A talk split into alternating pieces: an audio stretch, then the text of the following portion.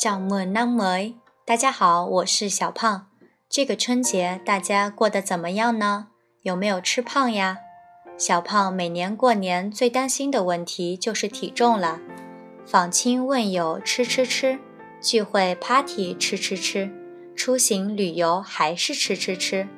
春节对于吃货来说就是一场盛大的美食狂欢。有句话怎么说来着？每逢佳节胖三斤。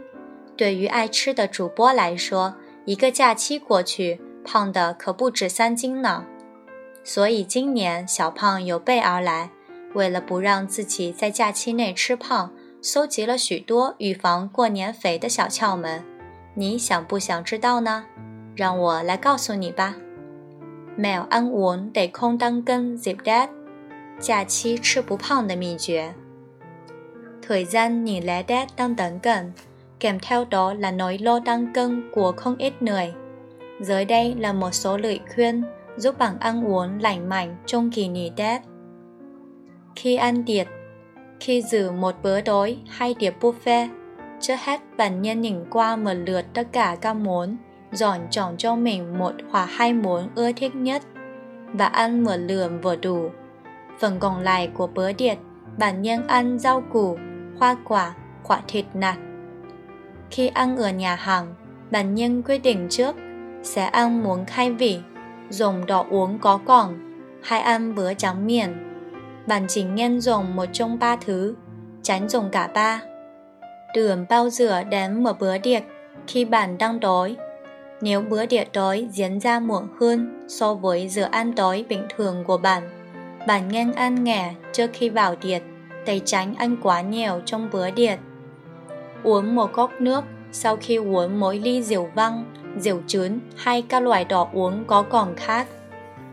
晚上聚餐或吃自助的时候，最好先大致浏览一下所有的食物，选择一至两样你最爱吃的，但不要吃太多哟。然后选择一些蔬菜、水果和瘦肉类的食物填饱肚子。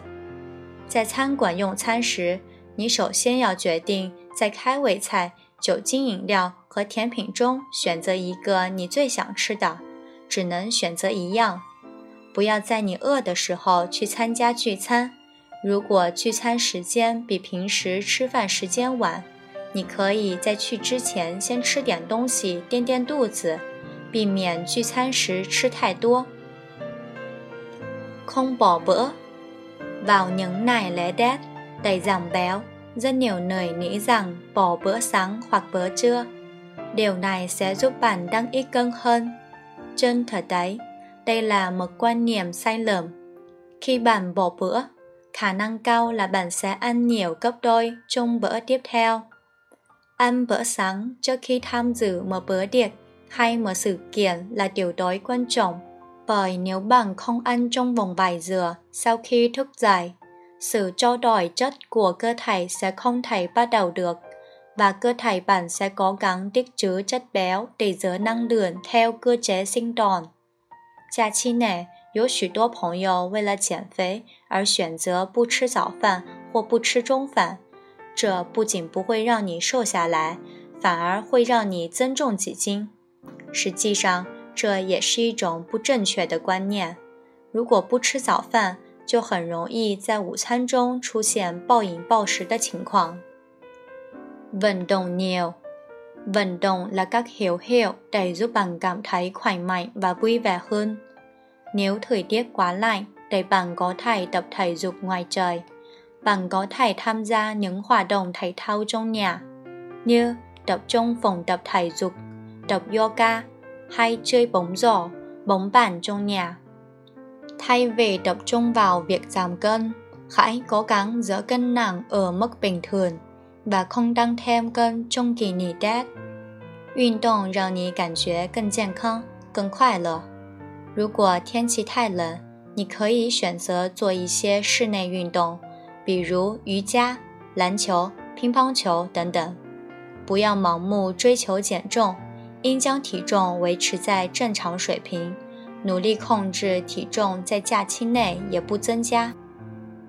Tạo nên những truyền thống mới Nếu hầu hết các hoạt động truyền thống của gia đình bạn liên quan đến ăn uống, hãy cố gắng thay đổi chúng một chút. Bạn có thể cùng gia đình tự làm đồ trang trí nhà cửa, đi dạo vân vân. Bạn cũng nên cải thiện các công thức nấu nướng gia truyền để chúng lành mạnh hơn. Ví dụ, thay vì dùng bột mì, bạn có thể dùng ngũ cốc, không ăn dầu rắn và mỡ động vật. Thay vào đó, bạn có thể ăn nước táo và sữa chua. Trong các buổi tuần tù gia đình, hãy cố gắng đến gặp những người mà bạn không thường xuyên gặp gỡ, nói chuyện nhiều hơn và ăn uống ít đi.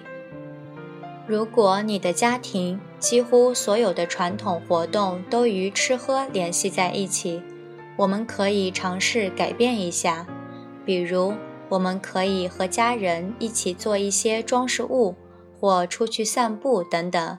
我们还可以改变做饭习惯，比如用五谷代替面粉，不吃油炸油和动物脂肪，用苹果汁和酸奶取而代之。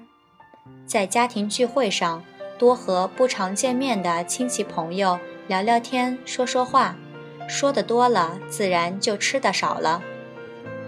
说了这么多道理，大家都懂，就是嘴巴停不下来。好了，其实大家也不用刻意去减肥，只要我们健康饮食、健康生活，有个健康的体魄，那就是最美的自己。最后，祝大家都能美美的过新年。